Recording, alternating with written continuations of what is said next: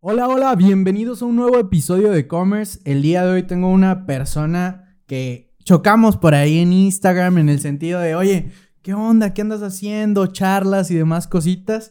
Y después sale la invitación al podcast. Estoy emocionado de tenerlo aquí con nosotros. Y va a estar platicando aquí en este episodio. Neta, ya quiero ver lo que, lo que se viene, la, la charla del día de hoy. Y pues está con nosotros David Estrada. muchísimas gracias, muchísimas gracias, bro. Bien emocionado aquí por, por esta invitación. La verdad es que he estado siguiendo tu contenido y está muy chingón, la verdad. Eh, creo que más que nada puedo a lo mejor aportar algo en, en la comunidad, este, a, las, a, la gente que está viendo esto. Creo que puede ser importante como introducirnos a estos nuevos temas. Y nada, quiero que salga la plática lo mejor posible. Excelente, no, hombre. Y, y pues bueno, de entrada para la gente que quizá no, todavía no te conoce, David Estrada, ¿quién es? ¿Cuáles son sus gustos? Y sobre todo, ¿a qué se dedica? Ok, pues para los que no me conocen, eh, hace aproximadamente dos años empecé con un proyecto que se llama Viking Studio, donde prácticamente nos encargamos de personalizar tenis, o sea, son pintados a mano. Actualmente contamos con un equipo más como de entre 20 y 25 personas, incluyendo artistas, de, principalmente preparatorio y todo eso. Y empecé con el proyecto porque es una historia larga. Déjame, déjame, ahí me, me voy a empezar a soltar. Sí, empieza. a cuenta. Con todo este mundo del emprendimiento, como que primero yo llegué a Monterrey, creo que eso fue como un punto importante. Yo vivía antes en, en, Querétaro. Ok. Y ahí me daba cuenta que la gente como que no era tan, tan movida. Entonces llegué aquí hace como cuatro años y vi que la gente toda es bien emprendedora. La gente es de que, oye, ¿sabes qué? ¿Qué vamos a hacer? ¿Qué vamos a hacer? Y eso, pues obviamente se contagia. Empiezas a convivir con gente que está en el mismo entorno que, que tú y empiezas a agarrar como esas prácticas. Entonces yo estaba bien motivado, empecé a ver un chorro de videos en YouTube, de esos de que cómo volverte rico, ¿sabes? Como qué tipos de videos. Con dos sencillas aplicaciones. Exactamente, casi, casi de esos. Y pues yo estaba así, pero no tenía ni idea de qué hacer. Entonces, no sé si te acuerdas que hace como dos años o tres había un proyecto aquí en Monterrey que se juntaban unos chavos en WeWork, donde se llamaba Proyecto Sociedad, y ah, sí, sí, sí, los conozco. Bueno, ahí empecé, ahí me, me, me invitaron. Y dije, oye, ¿sabes qué? Para entrar aquí tienes que pagar mil pesos. Y yo de que madres, no tengo mil pesos para pagar esa mensualidad. Entonces yo me acuerdo que ahí hay como que una persona importante en mi vida, que es Estefer Rodríguez, que él fue como que me empezó a motivar en todo este tema. De que no, tú puedes, es fácil conseguir dinero, que nada más la mentalidad y quién sabe qué. Y yo, bueno, está bien. Entonces tenía 100 pesos, fui al Krispy Kreme. Compré una docena de donas y ahí las empecé a revender en la calle. Me, me paré en las esquinas y estaba de que no, te, te, la vendo. Y le hacía como ahí el speech a la gente de que, que, me comprara una dona. Y ya, total, de las donas con esos 100 pesos saqué como 2 mil pesos y me alcanzó para pagar esa mensualidad. Y ya una vez entrando al proyecto, te, te empezaban a decir, oye, pues sabes qué, tienes que crear un proyecto, tienes que hacer aquí networking, si necesitas algo, te lo conseguimos, un contacto, quién sabe qué. Ojo, ¿Y qué edad tenías en ese momento? Ah, y tenía 15 años. 15 tenía 15 años. 15 años. Ya queriéndose meter a, oye, emprender, sacar un proyecto y demás.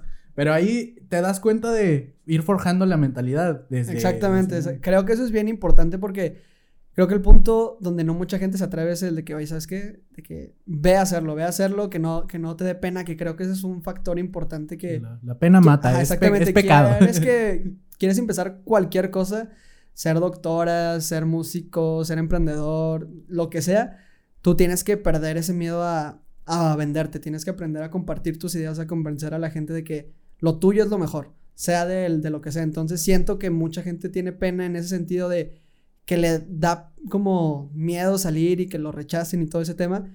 Y literalmente creo que con eso de las donas fue cuando perdí ahora sí todo el miedo. Fue de que, ¿sabes qué? De aquí ya, ya, si ya pudiste con, con esto, ya lo demás va, a ser va a pasar algo secundario. Exactamente, exactamente. Y entonces luego ya te, metes con ellos, eh, te dicen que lances un proyecto y luego este de ahí pues yo siempre he sido fanático de, de los tenis, me han encantado desde que era chico, mi tío es súper fanático, es un sneakerhead desde toda la vida, le gusta Jordan. Y él me, me contagió mucho como ese gusto. Entonces desde siempre como dije, oye, ¿sabes qué? Me gustan mucho los tenis y ¿qué veo que está en tendencia? Lo personalizado. Entonces, agarro esas dos cosas, creo un proyecto y en junio del 2019 fue cuando em, empecé a crear como oficialmente Viking Studio.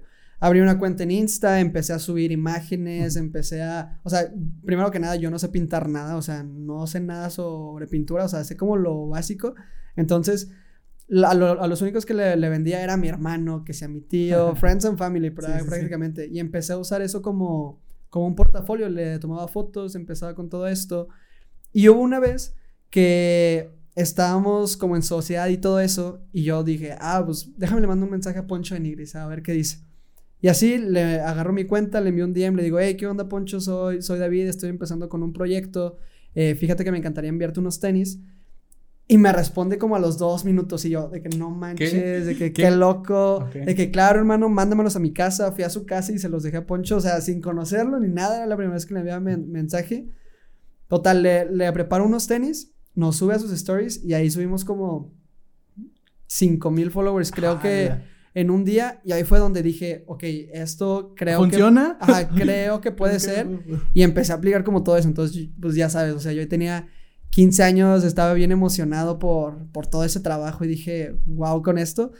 Y fue como empecé a aplicar como esa misma metodología de ir con influencers y todo eso. Entonces así fue como un poquito de cómo empezó. Cómo empezó. Exactamente. Ojo, porque aquí ya, ya hay diferentes enseñanzas en este, en este cáliz. Uno, la parte de la mentalidad, eh, eh, evitar el, el, miedo al rechazo, miedo a, oye, ¿qué me va a pasar? Fracasar y todo. Luego la parte de, oye, crear tu producto mínimo viable, por así decirlo, de que cómo voy a iniciar, pues quizá con el, este, quizá no tengo los mejores diseños todavía ahorita, pero vamos a iniciar y vamos a iniciar con Friends and Family, las personas que ya me conocen, que pueda vender algo y, ir creciendo, ¿no? Y luego la parte ya de exposición, oye, pues gente que tenga una audiencia, gente que le, pueda ayudar, oye, pues te, te, lanzaste a mandarle mensaje y ya después que empiece a, a ir avanzando dijiste, bueno, ya, ya vi un caminito a dónde ir donde ir cosechando y, poco a poco darle para, para adelante. Sí, no, exacto. O sea, y aquí cabe recalcar que eso no fue de la noche a la mañana. O sea, duré como tres meses vendiendo un par a mi familia y así, y era como sobrevivía. Y hasta después de, de poco tiempo de estar pensando qué más podía hacer, fue de que mándale un mensaje. Entonces, también pues fue como un poco desmotivante al principio decir de que, oye, ¿sabes qué? No es tan fácil como pensaba, no es esto. Y nada más es como creo que eso de ahí de entrar como a un grupo de emprendedores donde todos tienen la misma mentalidad, donde todos están como conectados de que, oye, ¿sabes qué? O sea, suena como muy cliché o muy... O sea, que ya todo el mundo lo dice de que, nada, esto es cosa de, de mentalidad, pero yo siento que es 100% real eso porque lo único que no me detuvo a cerrar como en esos tres meses Viking sin prácticamente estar ganando dinero fue porque me estaba rodando de gente que siempre me estaba recordando, no importa si no está funcionando, si te apasiona algo, de que síguele, síguele, síguele. Y eso fue lo que literalmente hizo que pudiera continuar. Exactamente. Excelente. Bien, oye, genial. Y, y bueno, también aquí, entre las dudas que, que, me surgen, bueno, entonces aquí ya va este proceso que no, no tenías quizá tantas ventas mensuales y empezaste a replicar el tema de los influencers. ¿A qué? ¿A qué influencers después pudiste llegar? ¿O cómo se hizo? O sea, aplicaste la misma de, pues vamos a mandar mensajes a todos o a los que yo conozco, ubico. Sí, eh, ahí fíjate que esto es un dato como muy, muy chido. O sea, hemos colaborado alrededor como de 45 influencers, este, y a ninguno le hemos pagado. O sea, con todos ha sido de colaboración porque es un producto que a ellos sí les gusta. Es un producto que para ellos es de que, wow, o sea, neta, esto está chido, es un, es un producto que por sí solo habla.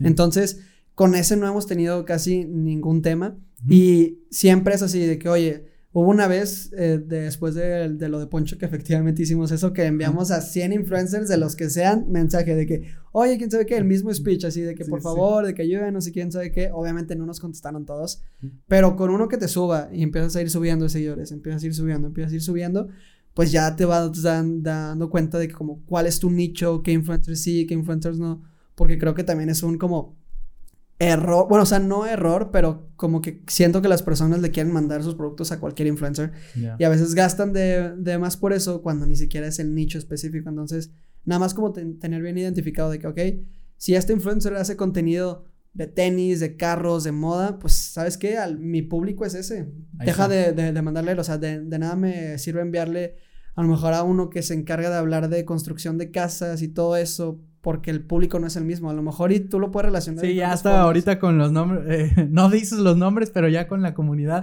hasta la gente puede identificar, ya sé quién. Sí, exactamente. ya sé quién, de quién está hablando. sí, sí, sí. Pero así fue prácticamente como empezamos un poquito en la parte de ir como teniendo ese crecimiento pues orgánico, por así de, decírselo. Ahí yo todavía no sabía prácticamente nada de pautas, no sabía de publicidad, no sabía de Facebook Ads. Este, y fue ahí cuando dije, oye, ¿sabes qué? Si me está funcionando esto, me está trayendo engagement, me, está trayendo comunidad, pero no ventas a final de cuentas. O sea, toda esa gente que entraba, luego yo no podía volver como a... Convertirlo. Exactamente. Entonces fue donde dije, oye, ¿sabes qué? Pues cómprate un curso de que hay algo que siempre me gusta decir cuando voy como a conocer a personas o que si veo a una persona que tiene como esa mentalidad y siento que le, le, falta algo, siempre digo de que, oye, ¿sabes qué? Lo mejor que puedo hacer es siempre tener como ese don del aprendizaje. La mejor inversión que puedo hacer es en ti, sea lo que sea, eso es algo que nunca pierde su valor. Por más que tú le metas y le metas y le metas, siempre va a ir siendo exponencial, siempre va a ir creciendo, siempre vas a saber de qué manera lo puedes aplicar y nunca pierde ese valor. Entonces, eso fue algo que se me quedó bien, bien grabado. Entonces, cuando empecé como todo este tema de ver cómo podía ir evolucionando, dije, como no sé, o sea, como no sé cuál es la respuesta, significa que todavía no tengo el conocimiento. Entonces, tengo que aprender cosas. Entonces, empecé a comprar cursos, empecé a ir a mentorías, empecé a ir a webinars, todo lo que el tema que estaba de donde podían aportarme algo, yo estaba ahí. Entonces, ahí fue como empecé a aprender de Facebook Ads, creación de contenido, este, empezaba como formar un equipo, luego ver como de tecnología, desarrollo y... Sí, lo, fuiste escalando poco a poco. Exactamente, sí, exactamente. ya conforme ibas descubriendo algo, es como casi, casi vas desbloqueando eh, el mapa, ¿no? como que desbloquea el primer punto. Ah, ok, pero también necesito esto. Ah, bueno, desbloquear el nivel 2, sí, nivel 3. Y, y, todo también de, de, golpe siento que es bien, bien difícil y más a esta edad porque no sé, me, me, pongo a lo mejor en, en, el lugar de otras personas que tienen mi edad y es, oye, ¿sabes qué? La neta sí está bien difícil porque tienes responsabilidades con tus papás con la escuela.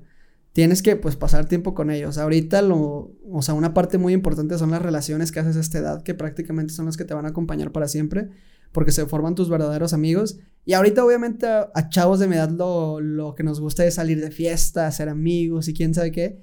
Y sé que es un poco difícil como tratar de alejar un poquito eso. Y al principio yo tenía esos problemas, o sea, cuando empezaba con todo este tema, hubieron varios amigos los que como que no entendían tan bien porque me invitaban a salir, me invitaban a esto. Y era, oye, fíjate, es que me tengo que quedar a trabajar, quiero empezar a hacer esto, estoy desarrollando esto. Y me decían, nah, eso no va a jalar, de que para qué le inviertes tiempo ahí. Y yo de que, te lo juro que sí va a jalar, de que te lo juro que sí va a jalar. O sea, obviamente hubo gente que sí me apoyó y que seguramente eso es la base de cualquier de cualquier persona que quiera emprender algo, si tienes una buena base de personas que te apoyan, es un parote para seguir continuando tú con eso, porque ya sabes que aunque te vaya mal afuera, aunque te vaya mal allá afuera en lo que se ve en redes, en lo que se ve en tu negocio, llegas a tu casa, llegas con, con tu gente y ellos están ahí, pase lo que pase. Entonces, eso fue lo que a mí me ayudó principalmente, que tenía muy buenos amigos, tenía una excelente familia que me estuvo apoyando en todo ese tema y que obviamente me iban dando como enfoque de que, ok, ¿sabes qué? Sí, estoy dejando de, salir de fiestas, pero la gente que está conmigo sabe que esto sí va a funcionar, creen en mí y sé que puedo hacer eso. Entonces, eso fue lo que me, me, me funcionó para que no me distrajera, por así decirlo, de con las fiestas, que si la escuela, que si todo eso, y todo es nada más de estarse organizando. Sí, porque, y de entrada todavía, todavía estás bien, bien joven, ¿ahorita cuántos tienes? sí, 17, o sea, tampoco es como que haya pasado mucho tiempo, eso fue hace un año. Sí, o sea, hace un año tampoco, entonces es como, güey, o sea, todavía lo que falta y que ya llevas una atracción enorme ahorita con el, que el proyecto de lo que vamos a hablar más adelante, sí, sí, sí. pero con esto que se busca romperlo bien, bien cañón. Y bueno, este, el tema del ser autodidacta, eso es clave, ¿no? Yo creo que ahorita también con, con lo que compartimos a la gente, las audiencias, y es, es buscar eh, aprender nosotros para ejecutar tanto con tus clientes, con tus proyectos propios y también quizá enseñarle a otras personas a que puedan, puedan hacerlo, ¿no? Y saquen su potencial con, con lo que tengan. Totalmente, totalmente. Y ahí tengo, tengo varias dudas. En el tema de cuando fuiste escalando ya como, como negocio, ya no solamente eras tú, ¿Qué sucede cuando ya involucró tener a otras personas en tu equipo? ¿Qué tan difícil fue cómo, cómo se dio, oye, quizá la primera vez que contraté a alguien o cómo pasó una colaboración o alguien que me fue ayudando. ¿Qué, qué fue pasando en ese proceso de, de ir construyendo un equipo? Está padre todo eso. Fíjate que es algo bien divertido de como contar el proceso, porque al final de cuentas creo que es lo que más se disfruta de estar emprendiendo, ver tú solito la evolución de todo. Y yo, yo me acuerdo que la primera artista que tuve, porque ahorita la mayoría son, son mujeres, este, estaba en la UDEM conmigo. Entonces yo me acuerdo que le dije, oye, ¿sabes qué? Vi que pintas increíble, me gusta cómo pintas, yo la verdad no, no sé pintar nada tengo este proyecto, me gustaría que, que te sumaras con, con, conmigo en esto, que empieces tú a pintar. O sea, ella lo hacía como por hobby. Entonces yo lo que dije fue, oye, ¿sabes qué? Si lo haces gratis, yo te voy a estar pagando por eso que haces, nada más que ahora hazlo en estos tenis. Porque veía que siempre subía sus obras, que si a su Insta, que si a la escuela. Y pues lo hacía porque le gustaba, ¿sabes? O sea, era muy, muy buena en eso. Y entonces ya me dijo que sí. Y yo me yo iba todos los días a lo de antes, me acuerdo un chorro con bolsas de Invictus así con, con tenis. Iba y de que, oye, aquí están, te los regreso. Y el siguiente día ella venía y me los regresaba. Y así me lo pasé como seis meses porque ahí pues no tenía carro, no tenía un lugar en donde poder estar. Este, pues era todo como muy, yo tenía el almacén en mi casa. Y ahí, sí, era de inicio. Ajá, exactamente. Como tal. Entonces, los recursos que tuvieras. Exactamente, y entonces ahí en Lodem me, me conocían como, el chico de las cajas, porque siempre me veían con un chorro de, cajas y que todos los días iba, entregaba, entregaba y todo eso. Y así, entonces empezamos ir, o sea, empezamos a ir creciendo, empezamos a ocupar a más, más gente. Y vi que en la UDEM, o sea, como que ese nicho de, las, de los artistas se da mucho en escuelas, o sea, hay mucha gente que en la UDEM, en la UNI, eh, en el TEC, en muchas escuelas este, hay talento artístico y que lo hacen por hobby y que en México no está siendo bien monetizado. O sea, mucha gente que estudia estas carreras no encuentra un lugar bueno donde puedan expresar de, de, su arte para poder empezarlo a monetizar bien. Entonces dije, ok, creo que esa es otra oportunidad que también puedo tomar aquí, donde, ok, sé que no hay ninguna plataforma en México donde un artista pintando pueda obtener ganancias más que que él mismo crea una comunidad, que él mismo venda sus obras pero que estás de acuerdo que no, que no todos van, van a hacer eso. O sea, eso es como la parte más complicada, entre comillas. Y dije, oye, ¿sabes qué? Entonces también está chido formar un espacio en donde podamos también mencionar que en Viking le estamos dando trabajo a todos estos jóvenes artistas que no tienen un espacio en donde poder monetizar su talento. Entonces, ahorita ya tenemos como 15, empezamos ahí con todo esto. Y fíjate que algo que me sirvió mucho en este tema como de juntar un equipo es la regla 1-1. Fíjate que Aquí me, me, una vez me dieron un consejo que fue de que es mejor como, en vez de dar una orden, dar el porqué de la orden. Y para esto hay una historia que me gusta mucho, que no sé si la has escuchado, que es de la... De cuando una vez estaban los, los nazis y querían pasar por un puente para ir a matar a, a unas personas, o sea, así lo ponen. Y entonces había dos grupos, los rusos y los gringos. Este, nada más le pusieron así de, ejemplo, no necesariamente porque sean rusos o gringos. Entonces, los rusos empiezan a decirle a su equipo, el líder dice, oye, ¿sabes qué? Tenemos que impedir que los nazis pasen por ese puente porque si no nos matan. De que así, de que mátenlos. Y ya, pues los, los, rusos van, se pelean con los nazis, hay una matanza y, ok, logran que los nazis no, no pasen. Pero luego, sin en cambio, eh, el equipo gringo, lo que hace el líder es que les explica, oye, ¿sabes qué? Si los nazis pasan para acá, va a pasar todo esto. No podemos dejar que eso pase porque nos va a afectar en esto, en esto, en esto, en esto, en esto. ¿Y qué hicieron mejor los gringos? Como ya entendían el porqué de una orden, lo que hicieron fue que cortaron el puente. Entonces, es como esa diferencia de saber cómo comunicarle las cosas a tu equipo, de tú transmitirles toda esa, visión que tú tienes, toda esa eh, experiencia, por así decirla, y tratar de, compartirla con ellos porque si no están como en ese mismo camino, a lo mejor y si llegan al, resultado, pero se van a tardar más tiempo, va a ser más complicado, van a haber más como problemas. Y si en cambio tú estás como uno a uno ahí con ellos y tu labor es mentorearlos todo el día, o sea, siempre me dijeron que la responsabilidad de un CEO pues, tiene que estar 80% de su tiempo mentoreando a su equipo, mentoreando a su equipo, o sea, estar uno a uno, ver cuál es el problema con ellos y ver cómo mejorarlos, para que eso la gente contigo, o sea, no le tenga miedo a, hacer cosas que no están autorizadas por ti y que prefieran pedir perdón por algo que intentaron. Entonces, eso siento que es clave ahí como estar ahí con tu equipo y eso lo saben todas las, las, las personas que me están ayudando en Viking, que tienen la misma visión, ya saben para dónde voy yo porque me estuve esforzando en trabajar con ellos todo eso. Y pues yo estoy seguro que en el momento de que si yo me voy, me llego a ir un mes de la ciudad o me llego a ir a cualquier otro lado, no va a haber ningún problema. O sea, ellos ya saben cuál es la visión, ya saben qué es lo que se tiene que hacer. Y siento que es lo más importante que un, o sea, si tienes un emprendimiento, cualquier cosa, desde el día uno, compartirles todo eso a tu gente para que vayan por el mismo camino. Creo que eso es como lo que más me sirve. creo que es una, una gran enseñanza, de hecho, aplicado específicamente a, a, ya materializado con tu equipo, porque de entrada muchas personas sí, eh, como tú dices, dicen el qué debes hacer, pero no el por qué se debe hacer, o sea, no le estás dando tanto contexto a la persona para que pueda idear nuevas formas de, de solucionar ese problema. Exactamente. Le estás dando una orden directa de cómo tú lo harías, pero no le estás dando la oportunidad que la persona diga, pero yo lo haría diferente. Exactamente. Voy a lograr el mismo resultado. Sí, pero lo va a hacer diferente. Exactamente. Y puede ser una mejor manera incluso que la que le diste tú. Totalmente, y creo que eso pasa porque a veces tenemos como como nuestro propio ego nos pega que no podemos dejar que alguien haga las cosas mejor que nosotros. y es el peor error que necesitamos, o sea, yo estoy seguro que hay gente este, no sé, en las startups más exitosas que son mejores que el CEO, o sea, específicamente en, en el ámbito y como en el mío, o sea, hay artistas que pues son mil veces mejor que yo pintando, hay editores, hay estrategas, o sea, toda esa gente sé que es mejor que yo en algo en los que ellos están específicamente trabajando. Y esa es la labor de un CEO, o sea, con conectar a estos, puntos clave, estos puntos claves que sabes que son mejor que tú en algo, porque si no, no vas a poder tú solo como llevar toda la, la, la marcha del, del proyecto. Ok, excelente.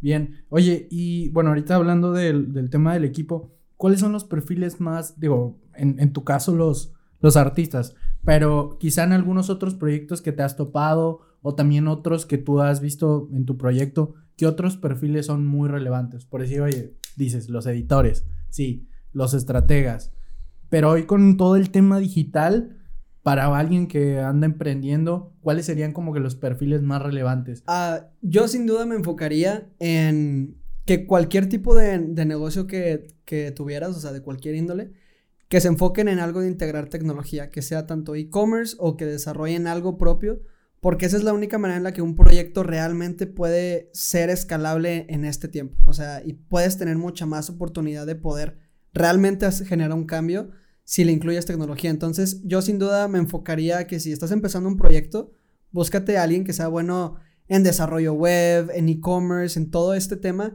para que juntos puedan empezar a formar eso y a estar evolucionando una industria. Creo que eso es lo único que hace que un proyecto sea realmente exitoso y relevante y más en, Latinoamérica ahorita que estamos, porque están súper bien los proyectos que hacemos que, no sé, el, lo, lo, pongo en los chavos de mi edad que si sacan su marca de, playeras, que si sacan, si venden brownies, que si tienen todo esto. Eh, o luego las otras personas que se enfocan de que no, voy a nada más crear restaurantes, voy a crear todo esto. Está súper bien, o sea, si esa es tu visión, está súper bien. Yo en lo que creo que puedo aportar mucho más a Latinoamérica para que crezca más, es que traten de ver de qué manera pueden incluir tecnología en todos esos procesos para hacerlo más eficiente y revolucionar una industria como todo lo que estamos haciendo. Entonces yo me enfocaría 100% en eso, a que sea lo que estás haciendo. No sé, un ejemplo de, de una agencia, o sea, crear a lo mejor una aplicación tipo Fiverr, pero que sea como enfocada en Latinoamérica, que es prácticamente lo que hizo, no sé, o este Didi, que o, o Rappi, que son aplicaciones como que ya están como enfocadas en otras cosas que se han hecho en, en Estados Unidos, que se han hecho en Europa pero que no están adaptadas para el mercado de... de, exactamente. Entonces es como, ya hay las, las ideas, las ideas ya, ya están, o sea, es muy difícil crear una idea nueva, ¿sabes? O sea, eso creo que está muy, muy, muy difícil. La cosa aquí es ver de qué manera agarrar las ideas que ya, ya están, adaptarlas a tu mercado y tratar de integrar esta tecnología, creo que es lo, lo que puede hacer exactamente. Ok, ahorita retomamos el tema de tecnología para el tema del proyecto que habíamos eh, platicado. Pero antes de eso, ¿cómo han sido momentos o cuáles han sido algunos momentos difíciles de Viking Studio?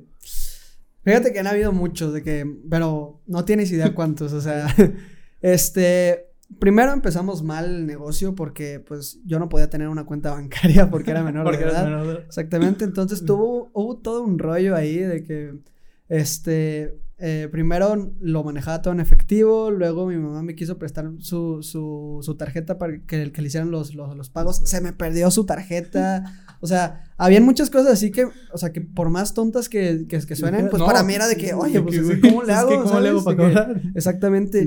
O sea, eso fue de que las, las primeras, una fuerte que siento que sí aprendí mucho de eso y sí me afectó mucho, fue que se cuenta en el primer año de, de Viking, que fue el 2020, eh, bueno, operando ya de, de forma como más posicionada.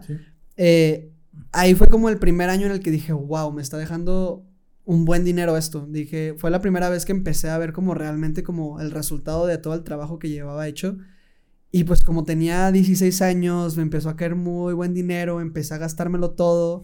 Me compré, me acuerdo que tenía 16 años, me quise comprar, me fui muy al, al loco ahí, me compré un Audi A4 cuando tenía 16 años, empecé a gastar en muchas cosas, empecé a gastar así mucho, mucho. Y Viking casi entraba en quiebra por eso. O sea, en un punto en el que ya no tenía para seguirle reinvirtiendo. Y, y, fue un error mío, fue un error mío en el que dije, no me vuelvo a pasar esto en la vida. O sea, no me vuelvo a pasar, ya sé que tengo que empezar a controlarlo, tengo que empezar a administrar bien el dinero.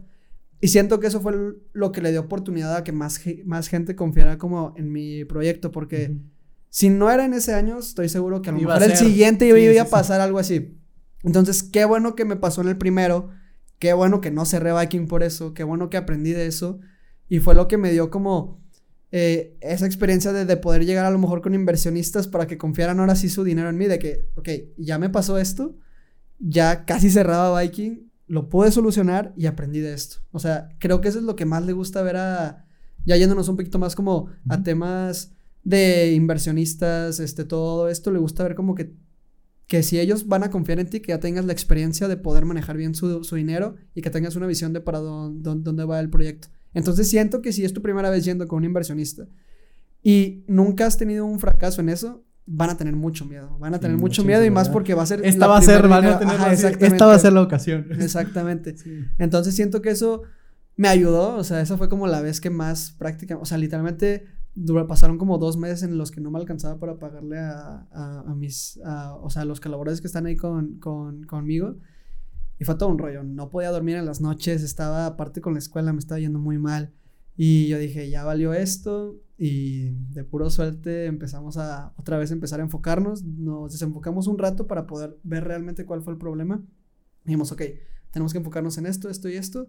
Trabajamos y fue ya como salió adelante. Exactamente. Fue fluyendo. Ok, oh, gran, gran anécdota. Pero justamente los obstáculos le van dando sentido al. Totalmente. al propósito y le van dando sentido al, al en qué te estás convirtiendo tú y tu empresa, ¿no? Totalmente. Cómo va creciendo. Que sí, así como tú lo dices, quizá no fue en ese momento, pero ese problema, si se alarga, puede ser peor y puede que demore un poquito más el próximo año, pero iba a llegar todavía más fuerte, ¿no? Totalmente, totalmente, pero se aprende. Creo que eso es lo, lo, mejor y más cuando tienes la habilidad de.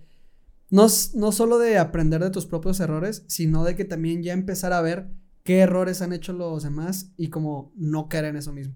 O sea, porque creo que de nada sirve tú escuchar, o sea, para la, la gente que a lo mejor está viendo este podcast, este video, este, que escuchen estas anécdotas, pero que no aprendan de ellas. O sea, siento que eso es como otra habilidad que empiezas a ver en qué cosas están fallando las personas al principio y es tú, oye, ¿sabes qué? Ya estoy viendo esto, pues no la tengo que regalar. Sí, esos pequeños patrones. Seguir esos pequeños patrones. Que es como lo que decías de los inversionistas. O sea, los inversionistas es como de, yo ya me he dado cuenta que el patrón es que un una persona que le confío mi dinero bien y que sé que me lo va a asegurar y va a crecer y pues, todo, es que ya ha tenido uno o dos fracasos antes, ¿no? Exactamente. sí, entonces ya son patrones, tanto de tú como emprendedor como inversor. Eh, es lo mismo, identificar patrones recurrentes. Creo que esa está la, la clave de... Oye, y el día de hoy, este, ya David, ya con tu proyecto en la actualidad, eh, ¿cómo es el día a día de, de David Estrada?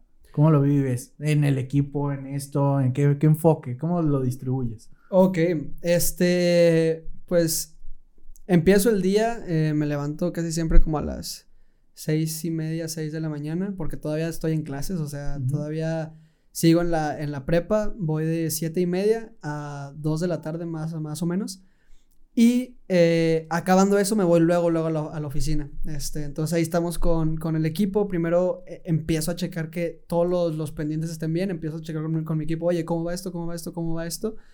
Empiezo como nada más ver que todo esté en orden. Una vez que diga, ok, no hay ningún problema en el que yo tenga que, que meterme, involucrarme, me enfoco en ver de qué manera puedo empezar a crecer el, el, negocio. Creo que eso es lo que la mayoría del, del tiempo uno como, como, como CEO. como, CEO. tiene que estar enfocado. O sea, bueno, en dos cosas. En esa que, que te dije desde que, que, que ver que, que, tu equipo está al 100, o sea, que siempre esté con esa misma visión. Si pasa algo, pues tú, tú, tú entrar ahí y estar viendo de qué maneras puedes crecer esto. Entonces, fíjate que para darle un poquito de introducción a este tema nuevo, al proyecto que te estaba contando. Eh, hace como un mes estábamos ideando, eh, estábamos haciendo un brainstorming de, ok, ¿qué vamos a hacer para que Viking empiece a crecer, para que por fin seamos como una empresa de tecnología que pueda escalar mucho.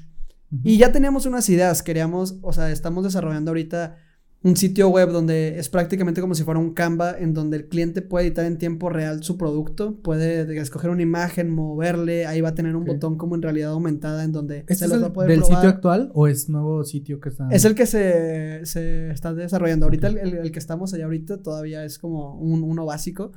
Pero estamos desarrollando en este nuevo sitio porque dijimos, oye, si nos ahorramos ese proceso del diseño, eh, la gente va a poder como vivir mejor la, la, experiencia, luego se pueden agregar nuevas cosas, pero todavía decíamos como, todavía le falta algo, esto no puedes como, o es muy difícil llegar a vender 10 mil pares al mes porque se necesitan muchas artistas, se necesitas mucho eso, o sea, todavía creo que no puede ser tan escalable como nosotros lo, lo estamos buscando.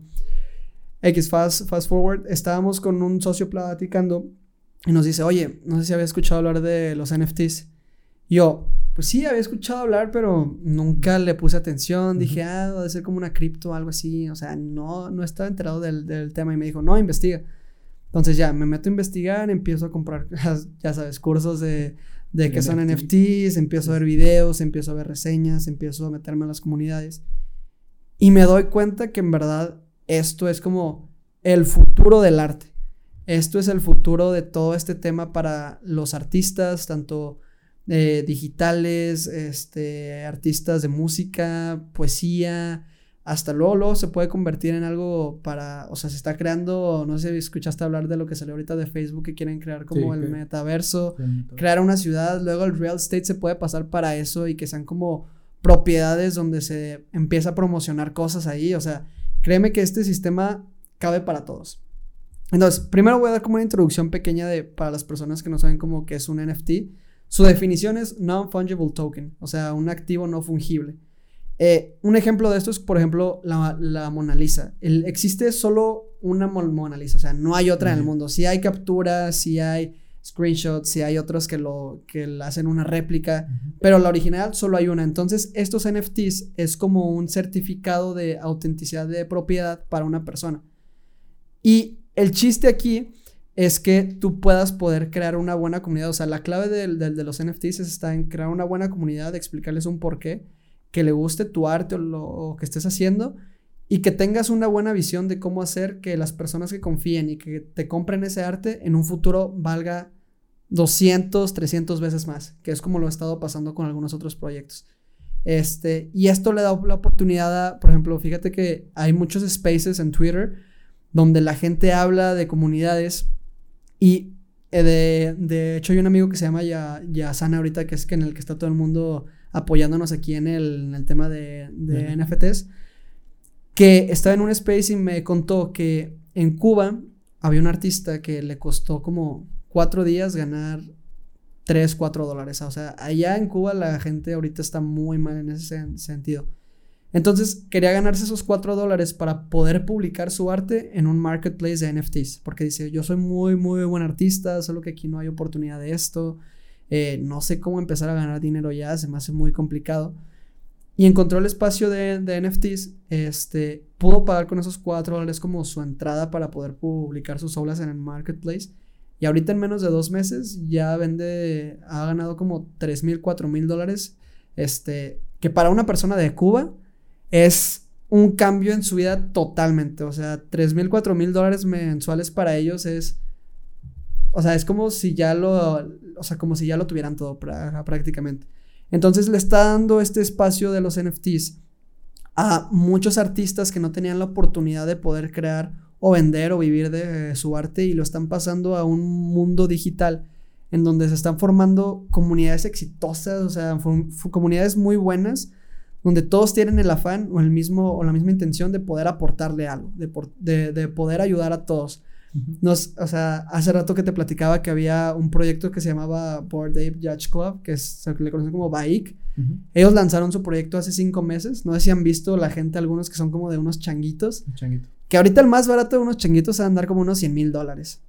Este. Son carísimos. Y entonces ellos lo, lo que hicieron fue que crearon como esta comunidad muy exclusiva, le dieron como ese hype de que si estás en ese club, tienes muchas más oportunidades, se crea una persona que cuando ves a alguien que tiene un changuito, ya es como la nueva moda de en vez de tener un Ferrari que prácticamente vale mucho menos que uno de estos changuitos ahorita ya, si tienes tú como ese bike, eh, te da como respaldo a toda la, la, comunidad. O sea, suena muy loco que estemos hablando de estas cosas de changuitos, de monitos, de imágenes, porque prácticamente lo, lo, o sea, para la gente que no, no conoce eso, me, me, me dice, o sea, como estoy comprando un PNG, estoy comprando una imagen, y es, o sea, sí, pero todo el trasfondo de que hay, tienes tu propio hash, que no hay una como réplica, es uno a uno el tuyo. Es único. Nadie más tiene eso que tú tienes. Y tienes una, o sea, si encuentras un proyecto bueno en donde invertir como tu dinero, porque casi siempre se le conoce como el Mint Day, cuando las colecciones o los artistas sacan a la venta su, como su arte. Como estilo preventa, ¿no? Exactamente.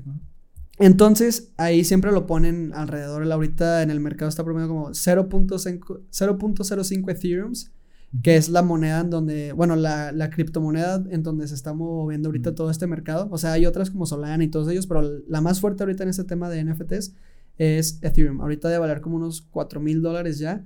Eh, hace un mes estaba como en 3.200, o sea, también está creciendo un chorro ese mercado. pero, entonces, por ejemplo, estos de, de los de, de, de, Bake que sacaron sus monitos en 0.08 Ethereum, que en ese entonces eran como unos 150 dólares, ahorita cada uno no pasa de 150 mil dólares. Y hay unos que están vendiendo en 2, 3 millones de dólares por toda esa comunidad que, ya lograron crear. Y lo que me gusta de este proyecto es que estamos integrando, somos la, vamos a ser la primera marca mexicana, bueno, creo que prácticamente en la Latinoamérica, que, que va a integrar un producto físico al mundo digital, que va a tener como este sistema que nosotros le, llamamos un Chupas. Entonces, Vamos a lanzar nuestro Mint, donde vamos a hacer como exclusivo todo esto. Queremos llegar a ser como un Supreme o algo así, como una marca hype. Y que en cada vez que la, persona pueda comprar uno de nuestros NFTs tenga acceso a un Shupas, que es como un ticket que te da el acceso a poder comprar un producto personalizado en Viking. Entonces, estamos como cerrando todo esto, hacerlo mucho más exclusivo.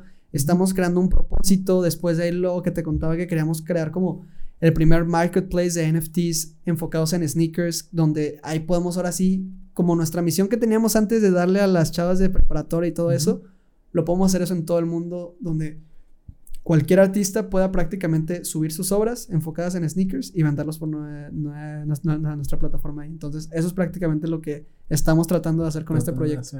Wow, la neta está súper loco, está súper loco. Digo, creo que de entrada no hay mucha gente que sí conozca el, trasfondo del NFT, que para poner ahí un poquito de contexto, si es este, así como en su momento, y ahorita muchos ya ubican Bitcoin, Ethereum, las criptomonedas, ah, pues NFT es ahorita algo que apenas está creciendo. Exactamente, los que se metan ahorita es como si tú en el 2013 hubieras metido todo tu dinero en Bitcoin. O sea, los que se metan ahorita exactamente en este año son los que en dos, tres años van a la van a romper, la van a romper, van a hacerse de, mucho dinero. Entonces, si es un, es, estos activos digitales, eh, literalmente son como colecciones de, por así decirlo, colecciones de murales. Exactamente. Ponerlo, ¿no? Sí, o sea, y todos se mueven como en la red de Ethereum que están en el blockchain, pero si, si, siento que hablar un poquito más de esto, como que va a confundir a la gente si de por sí el término NFT todavía es muy, muy nuevo. Este, por eso no quise como tocar Sí, todo sí, ese sí. tema porque siento que nos podemos ir ahí y entramos en, en cripto también. Pero básicamente es eso, o sea, que las comunidades empiecen a darles un porqué a su, a, a- a su gente, que vean, que tengan como un roadmap, una vis- visión de a dónde van, de qué quieren hacer con ese dinero que es el... Porque cuando hacen un mint, sí se levanta mucho dinero, se levanta mucho di- dinero en eso. Y ahorita está habiendo muchas marcas, muchas colecciones que lo que hacen es un pump and dump. ¿Qué es esto? Que crean su colección, le meten 100 mil dólares de marketing, empiezan a con- contratar a influencers para que suban sus proyectos, venden sus 10 mil piezas de obras, levantan de 3 a 5 millones de dólares y pum, se salen. Y va, va. Y la gente de ahí, Sí. o sea, hace, hace poco pasó por un proyecto, no sé si lo viste, que se llama, este, Metama, no, Meta... No, Metamask No, no, la- sí, sí, perdón, perdón. Me, Mecaverse, al- al- algo así.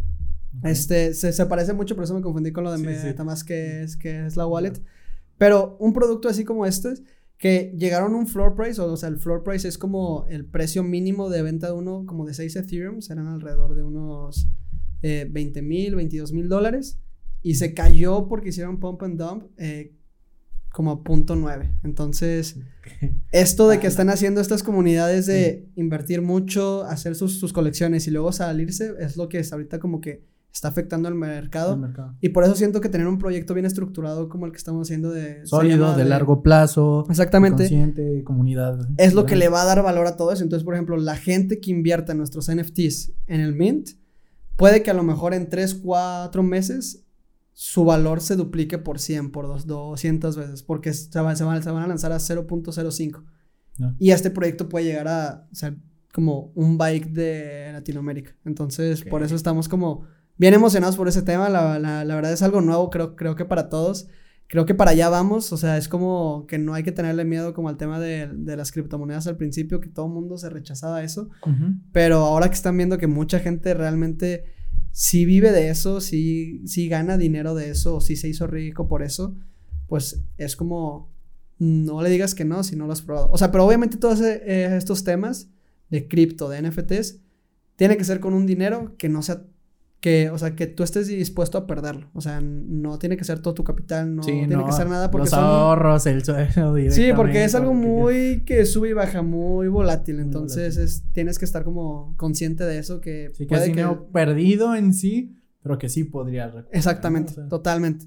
Pero no, ando bien emocionado por el proyecto. Creo que sí podemos hacer un cambio en Latinoamérica en el tema de NFTs, en inculcar a la gente cómo funciona todo este si- sistema. De, de hecho, algo que yo quiero, un proyecto que yo quiero es como crear una marca personal mía en Latinoamérica de NFTs. O sea, creo que no hay mucho contenido en español de esto. No, no hay nada. Y si podemos crear esa comunidad, que la gente empiece a hablar de NFTs, tanto en México, que creo que es un país que tiene un potencial de talento artístico, Cuba, Venezuela, todos esos proyectos donde ahorita hay mucho artista que tiene oportunidad de crear proyectos, quisiera ser como yo una persona que les pueda aportar de, oye, ¿sabes qué? Así se crea una colección, tienes que hacer esto, tienes que crear eh, tus wallets así, porque pues son conceptos Sí, son nuevos para todos nuevos para todos. prácticamente. Sí, sí, sí. Y creo que ahí podría haber una oportunidad muy buena también. Muy bueno. Sí, y aparte que cada día están saliendo nuevas plataformas y Sí, nuevo de no. esto y ta, ta, ta. Si no, te, te- te puedes perder si no estás en ese mundo y al día a día, ¿no?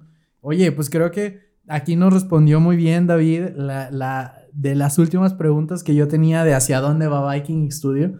Creo que también eh, emocionados de escuchar el proyecto que traen, que esperamos que tenga muchísimo éxito. Les vamos a seguir la pista y todo.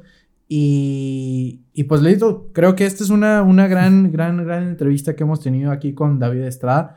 Eh, creo ya, ya, ya el tiempo se nos está terminando. Súper bien. y pues de entrada, pues agradecerte muchísimo el espacio que, que hemos tenido el día de hoy para platicar sobre NFTs y platicar sobre el proyecto que traen. No, hombre, a ti muchísimas gracias por la invitación. Creo que me, me, me gusta poder compartir a lo mejor un poquito eh, es todo eso que a lo mejor la gente eh, puede tener duda, que no sabe qué es un NFT, que no sabe qué es Viking. A lo mejor, o sea, a mí yo siempre digo que con, con que pueda inspirar a una persona, todo esto que estamos haciendo, las personas que crean contenido, las personas que hacen esto, con que puedas cambiar la vida de una persona, creo que ya es- dio por hecho todo el trabajo que has, que has hecho. Y pues nada, muchísimas gracias por invitarme y aquí con gusto cuando, cuando se vuelva a dar la oportunidad. Excelente, pues vamos a seguir el pendiente ahí de todo lo que vaya sacando Viking, tema de Súper NFT. bien. Y pues hasta aquí queda el, el episodio del día de hoy. Síganos ahí en Commerce, redes sociales donde te puede encontrar la gente. Eh, me pueden encontrar en Instagram como david.estradae y así en todas mis redes prácticamente. Y Viking. Eh, Viking. vi- Viking.studio en Insta y en página web vikingstudio.shop. Ok, perfecto. Pues nos escuchamos, vemos en un siguiente episodio de Commerce. Bye bye.